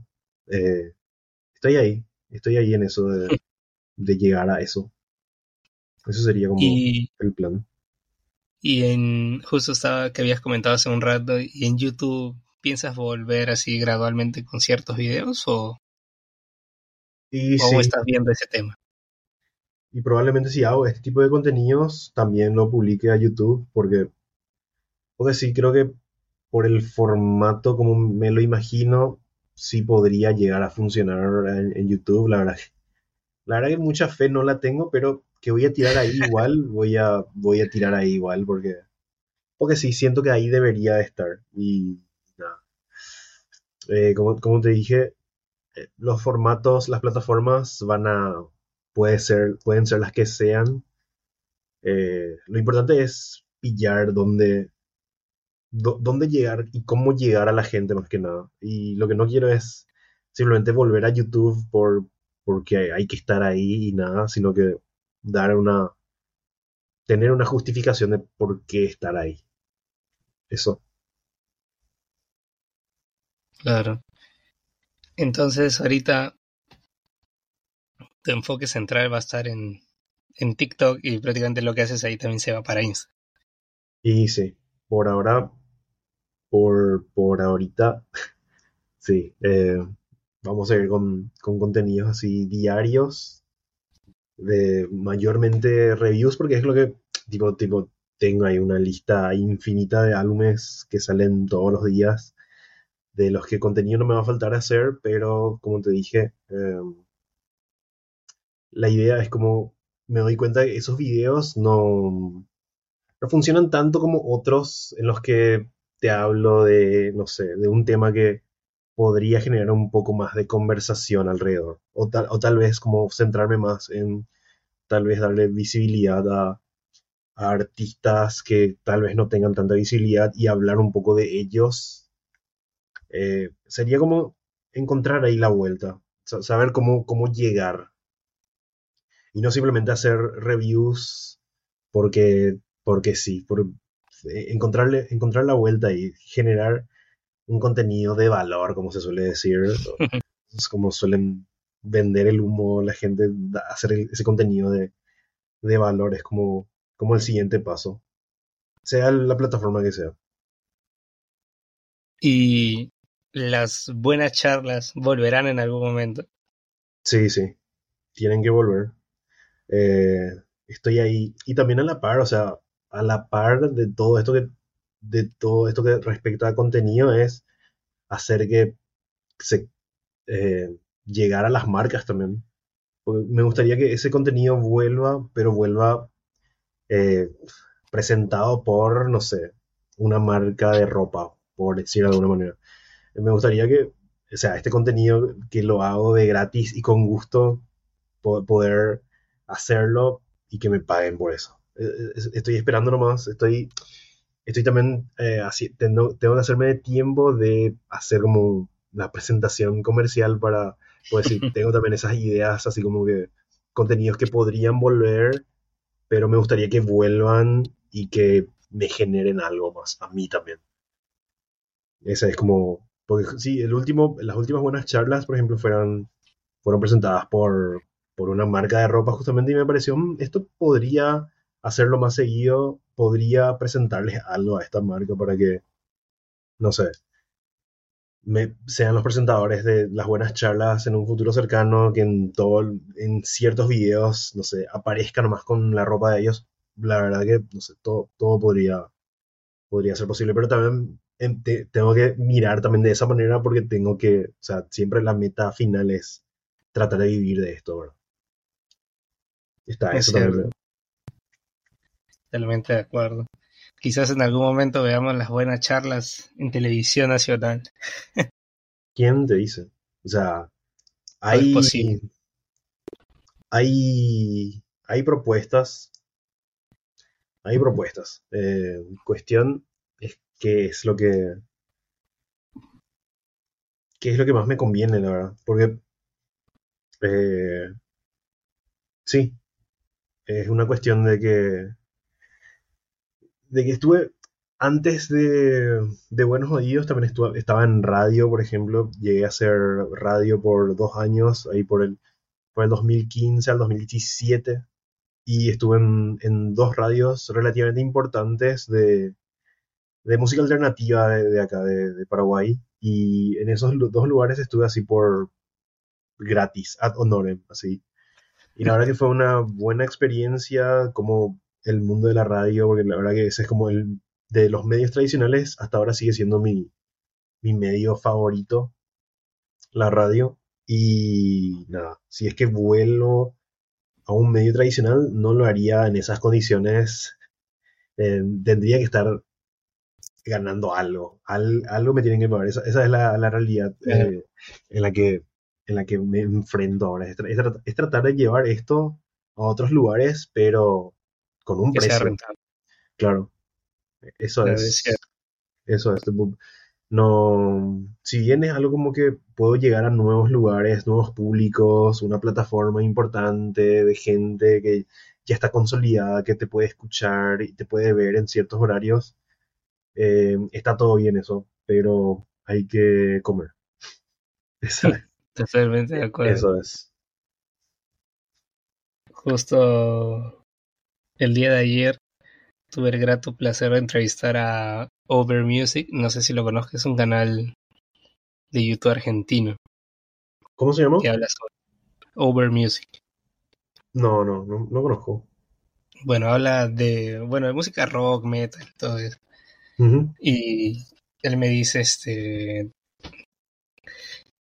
me contaba cómo había iniciado y, bueno, obviamente cuando salga este, este capítulo ya ha salido el de Over Music, así que hay un contexto de por medio y la gente va a entender.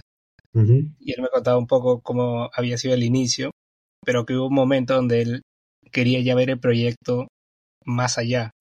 El proyecto ya le estaba haciendo rentable, pero tenía que subir más allá y para él subir ese peldaño más, miró hacia arriba y prefirió centrarse más en, porque él también a veces hacía entrevistas, pero prefirió empezar a hacer entrevistas ya no a bandas más underground, sino a las bandas más grandes.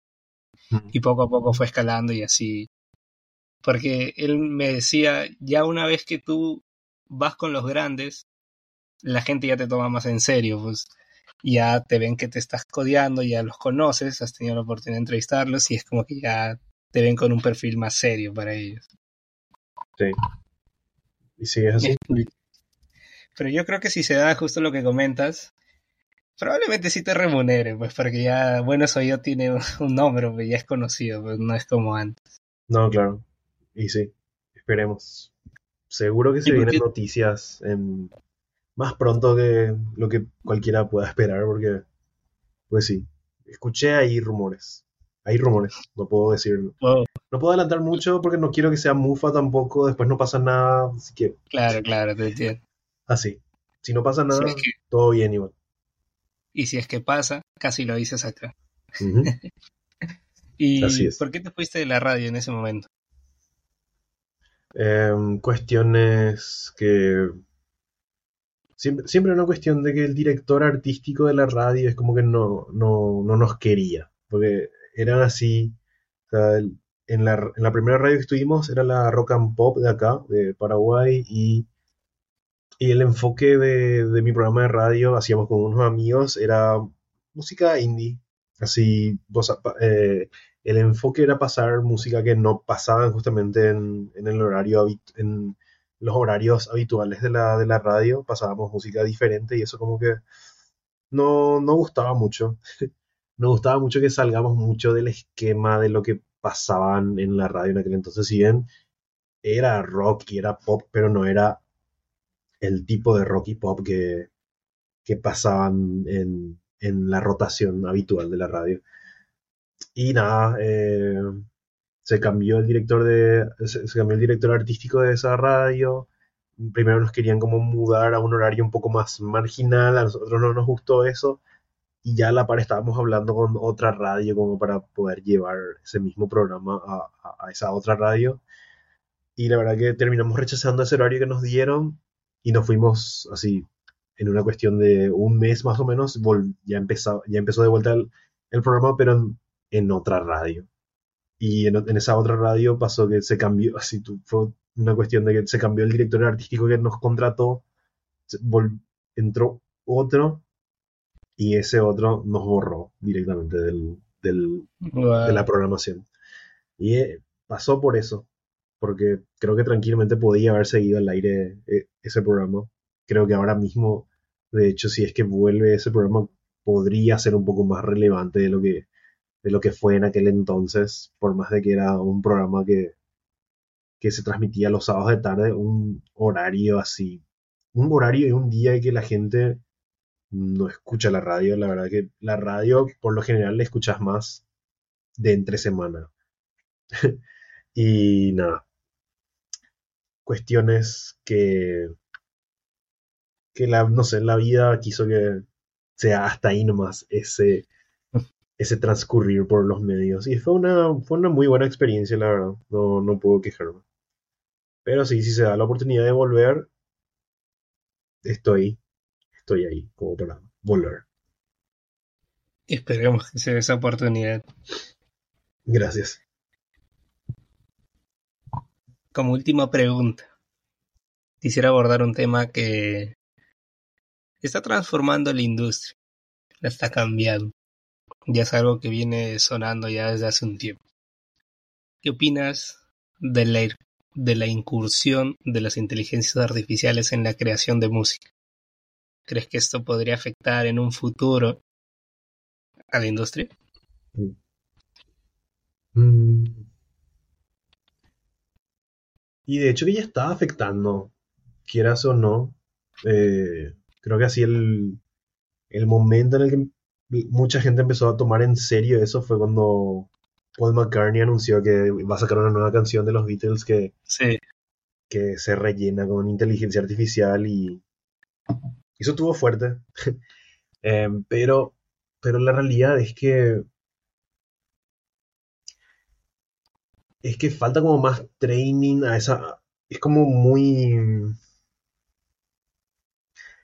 es muy, es muy impredecible también. lo que te puedo decir ahora mismo es que eh, la inteligencia artificial está hecha nomás otra vez por humanos eh, y depende mucho de los humanos otra vez para, para saber cómo va a ser un producto final. Em, pero cómo se está moviendo eso es, es algo que lo usan más para, para parodias, para memes, tipo, es, el uso que le está dando ahora mismo la gente, capaz no es, no es este el futuro caótico y el fin de la industria musical y de los humanos haciendo música que tal vez muchos estaban como temiendo, sino que le están, le están dando un uso muy diferente eh, a, a las inteligencias artificiales y no sé cómo podría evolucionar eso más adelante. Por el momento te puedo decir que va a afectar, pero pero va a ser como una herramienta más nomás otra vez, si es que llega a meterse más de lleno. No, no, no va a ser algo como que va a terminar reemplazando a alguien como, como mucha gente podría llegar a, a creer, porque como que siento que le falta como más training a, a, estas, a estas inteligencias artificiales, por más de que ya podemos escuchar así no sé, el featuring soñado de, no sé, de The Weeknd con no sé quién, que ya se murió y no sé. Me parece que es algo que puede terminar en algo pasajero nomás. Pero, como te digo, es algo muy impredecible. No, nunca me puse a pensar demasiado en eso porque justamente es algo demasiado impredecible. Eh, llegué a leer así artículos, eh, comunicados que así, eh, empresas multinacionales es como que de verdad le tienen un miedo real, así cuando el chat GPT empezaba a, ganar como más terreno, es como que le tenían, le, le tienen creo que hasta ahora como cierto miedo a esas tecnologías porque lo cierto y lo concreto también es que no sabemos hasta dónde puede llegar y por eso es como que no me, no me atino a tirar un pronóstico de que esto es lo que va a ocurrir realmente porque creo que no, ni nosotros nos podemos imaginar lo que puede, pueden llegar a, a hacer con, con, inteligencia artificial en la música. Eh, hablando de la música, te digo que por ahora lo que se hacen son memes y se hace para para reírnos y hasta ahí. No sé si eso va a evolucionar más adelante. Tal vez sí, tal vez no. Sí, es cierto, ¿no? Ahorita la gente lo usa para hacer memes. Sí. las típicas canciones que escuchas cantadas de Homero. Sí. No, hay un montón de contenido de eso que está buenísimo pero como para escucharlo así como reemplazo de la música real y que escuchamos por gusto, no sé, está como muy lejos todavía, en mi caso al menos. No, no sé si te hayas percatado, pero justo no sé por qué de, del artista que más canciones he escuchado realizadas con inteligencia artificial es de Kanye West. Sí. No necesitas percatar. es como que curioso eso. A mí me salió de todo ya, la verdad. De todo, de todo. Eh, no, hasta de Taylor, de, de Bad Bunny, no. Y escuché de, todo un poco. sí, o sea, hay de todo un poco, pero no sé por qué a mí siempre me ha salido como que de Kanye West he encontrado todos los temas cantados, entonces como que me da un poco de risa. Incluso un día mi, mi primo me pasó una canción de, hecho con inteligencia artificial, con inteligencia artificial de, The Weeknd cantando una canción de cumbia de, una banda peruana. Y me dio risa. Es, es que te tira tu algoritmo, entonces tu algoritmo quiere que veas eso. y ahora para concluir, mi estimado Vidal, me gustaría conocer un poco más sobre tus gustos personales. Así que haremos un pequeño top. Específicamente tu top 3 de artistas o bandas favoritas que tengas y una canción favorita de cada uno de estos. tu cara de preocupación. Eh, siempre así, la, la, banda que siempre tengo en la cabeza cuando me hacen este tipo de preguntas es Talking Heads, así que yo no te diría, no, sé si es mi banda favorita, porque tiene así una discografía un poco rara también, Talking Heads, pero sí es así como la banda que más influyó en la música que más me gusta, eso sí puedo decir, tipo es la banda más influyente de mis gustos musicales, no sé si es mi banda favorita, pero sí, definitivamente es una banda que si no existía, híjole, no sé qué, no sé qué tipo de música me hubiese gustado si no existía Talking Heads, porque mucho, mucho de lo que me gusta, mucho, mucho, tiene que ver, le debe mucho a, ellos. Eh, ellos, uno, eh, y justamente una banda que bebe mucho de, de Talking Heads es LCD Sound System, que considero también que es así una, una de mis bandas favoritas. Eh, de hecho, así considero lo que, lo que fue esa oleada del dance punk que le llamaron de hace de la década del 2000, 2010. Fue así como un género que me sentía muy identificado, muy, muy que me, gustaba mucho la onda del dance punk. Eh, y el sí era como el grupo que se embanderó así como la banda definitiva del dance punk, por más de que eran mucho más que eso. Y otra artista que siempre la menciono también en este tipo de, de, de tops de preguntas, es Bjork, definitivamente. Eh, le considero así una, una persona que, que con su talento es así sobrenatural ya a esta altura. Creo así como que no, no, se te escuchó bien. ¿Quién? Eh, Bjork. Ah, ya. Bjork. Eh, eh, de hecho que tenía así, siempre bromeaba como diciendo como medio en joda, medio en serio, de que será que esta, esta este ser es humano, ¿de dónde viene Björk? Porque la verdad que de repente medio que dudaba ya. Eh, no sé, tiene como una forma de ver y de proyectar su arte muy, muy alejado de cualquier otro artista. Fue como la artista rara, entre comillas, que, que admiro muchísimo hasta ahora lo que sigue haciendo con cada proyecto es como que logra reinventarse y siempre es algo muy alienígena, muy, muy alejado de todo lo que hace el resto de las artistas pop o del rock o lo que sea. Definitivamente son, son ellos como mis referentes musicales. Un gran top, un gran top. ¿eh? Me gusta. Yo siempre siempre me he intentado adentrar a la música de Björk y, jamás me he podido enganchar del todo con su música, no sé por qué. es que es, poco digerible también. Eh, ponerle que su primer álbum es como el más convencional, así en patrones rítmicos, estructura y demás, pero después es como que se va yendo todo hasta que hasta que ya es una cosa inentendible para mucha gente. Eh, pero sí, eh, yo puedo decir que no sé si entiendo todo lo que lo que hace, pero admiro y respeto y, me gusta gran parte de su obra, la verdad. Sí, creo que el año pasado lanzó un disco, ¿no? Si no me equivoco, el Fosor, no, me acuerdo bien. Fosor. Claro, sí, o sea, discos completos que me haya escuchado de ahí es Claro, su álbum debut, que si, no me equivoco se llama Debut. Sí. Y es como que de lo más, este, como tú decías, es, es como que un disco sencillo en términos de Björk, porque no es como que muy, muy extraño, es muy tradicional, por así decirlo. Y de ahí sí me escuché un par de temas sueltos y me escuché el Fosora completo porque le iba a hacer un video y es un viaje peculiar, es un viaje bastante peculiar. Que a mí siempre me da risa porque me dicen Björk es este es artista pop.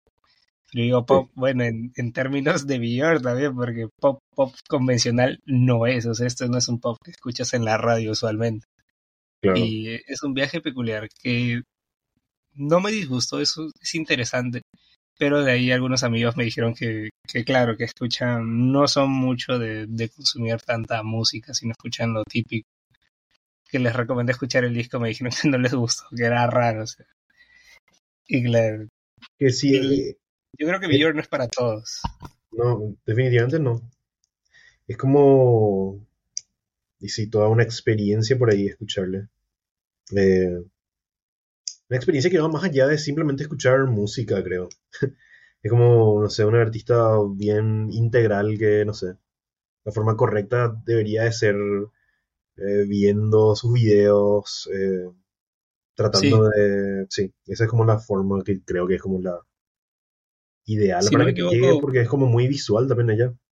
Exacto. Si no me equivoco, creo que eso también lo transmite en sus shows en vivo, O sea, todo es como que muy visual. Más allá de, ser la música, como que lo visual es el complemento a... Y ahorita también creo que hay una artista que es mujer, que ahorita se me olvida el nombre, que como que empezó a tener esa estética parecida a Björk, que está como una cara, o sea, se presenta en vivo con una cara de alien, algo así, rosada, que canta en español, si no me equivoco. No es Melanie Rodríguez, Martínez, muchas gracias. Ahí está, creo que es ella, sí. Que empezó como que ahorita está en un gran boom por su último disco que no me acuerdo el nombre. Pero. No, ahora que pienso no le escuché a ella. Ay, sí. Eh, no, no llegué a escucharle, pero, pero le ubiqué así cuando le dije, mencionaste cómo es, sí. Claro, porque yo también he visto como que un par de memes y, y en algunos grupos dicen este, porque, o sea, no, no me acuerdo de qué país era, bueno, no sé de qué país era, pero la, está, la estaban, estaban haciendo la broma de que era la Björk tercermundista, pues así en algunos, en algunos foros ponían los memes y me da risa. Pero sí, o sea, Björk es un artista que, que yo creo que es como que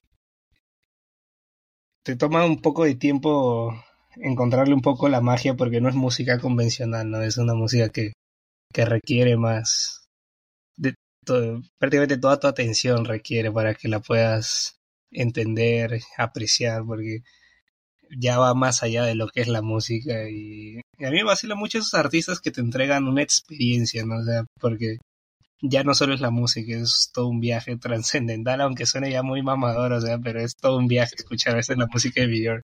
Que Y hay sí, hasta incluso hasta los memes de que los que escuchan fan de Björk ya se creen melómanos, que no sé qué cosa, pero sí, es cierto, no es música que no, no es comercial, pero podría entrar dentro del pop, pero de un pop no muy tradicional, ¿no? sí. Pero es interesante. ¿Cuál dirías tú que es tu disco favorito de Björk? Uh, híjole. A ver, voy, voy a hacer acá como una ayuda de memoria porque voy a buscar la discografía, a ver, porque no sé si, nunca me hice esa pregunta, la verdad. No sé si tengo un álbum favorito. Pero sí te has escuchado todos. Sí, sí, definitivamente. Es que cada uno tiene como lo suyo otra vez. El debut, por ejemplo, me parece así impecable, pero es así como decir, o sea, definitivamente no, no es mi favorito porque sería como, no sé, si sos fan de Radiohead es como decir que Pablo Honey es tu favorito y no, no es, no es ni el, no, no es nada comparado a lo que es de verdad Radiohead más adelante. Pero, no sé, puedo sacar cosas del Post, del Homogenic, del Vespertine. Eh, te diría que, a ver, está entre el Post y el, y el Vespertine. No, no, no, no, no me, no me quedaría con, con uno solo. Esa es la verdad. No, no hay uno así que hija, hija, este es. Te digo, si es que tienen que empezar a escucharle a, a Björk ya sabiendo cómo es ella, eh, recomendaría esos dos álbumes. Así, Post y Vespertine es como que te da así un pantallazo de, de lo que más adelante desarrollaría un poco más y, y nada. Porque después Como está, primer te recomiendo, acercamiento, ¿cómo? como primer acercamiento, ¿cuál recomendarías? Y sí, están entre esos dos, Post y También. Vespertine, porque, porque más adelante te trae así obras como mucho más emotivas, como más, eh, más relajadas, en, en el sentido así sonoro, como fueron Bunny Cura y, y Utopia. Coincidencia que tiene el mismo nombre que el último álbum de Travis. Eh, pero, pero sí, sí, eso es los. Si es eso, por ejemplo, si pilla así una persona que tipo le gusta, no sé, escuchar música como más tranquila, más tirando hacia las baladas, le recomendaría más esos álbumes, por ejemplo. Eh, no, es así, creo que es una artista muy completa y que tipo depende de la fase que quieras escuchar de ella también. Creo que por eso no me quedo con una sola, con uno solo también, porque creo que depende mucho del mood en el que esté también. Sí, voy a escucharme esos discos a ver. Bueno, mi estimado Vidal, muchas gracias por haber aceptado la invitación. Un No, placer, ha sido una buena charla la que hemos tenido, una buena charla con buenos oídos. Así que solo me queda decirte que te dejo este espacio para que tú digas lo que desees y despidas este episodio. No, eh, sigan a arroba los buenos oídos en TikTok, en Instagram, tal vez en YouTube vuelva a subir algo de por ahí, sigan igual ahí. Y nada, eh, escuchen mucha música, eh, traten de abrir eh, el espectro musical. Tipo, creo que la- siempre digo que la vida es como muy corta como para escuchar siempre lo mismo. Es como eso, es como un eslogan tácito que tengo en mi vida. Es como que eh, de, de por ahí es como que pierdo un poco la, la habilidad de, de cantar canciones así en conciertos. Es como que no me sé mucho la letra de las canciones porque no escucho tanto una sola cosa. Entonces es como que no puedo memorizarme. A no ser que sea como muy fan, pero, pero eso es así como fases nomás que me, que me ocurre. Así que te- solamente escucho algo, algo en específico, pero eso me dura muy poco. La mayor parte del tiempo estoy escuchando siempre cosas nuevas todo el tiempo porque hay demasiada música para todos los gustos, para todos los moods y nada, es una cuestión de, de abrirse nomás a, a querer escuchar música nueva. Es ese el mensaje que puedo dar a la gente que, que no mal, tampoco es malgastar el tiempo escuchando siempre lo mismo, pero que pueda abrirse a nuevas emociones también, porque, no sé, de repente hay música que puedas llegar a escuchar que que te abre, que te desbloquea así emociones que ni sabías que tenías capaz en, en tu mente. Nada, eso, eso creo que me dio la música, así como un abanico mucho más amplio, ni siquiera de sonidos, sino que de emociones. Me parece muy interesante que eso pueda transmitirte el arte.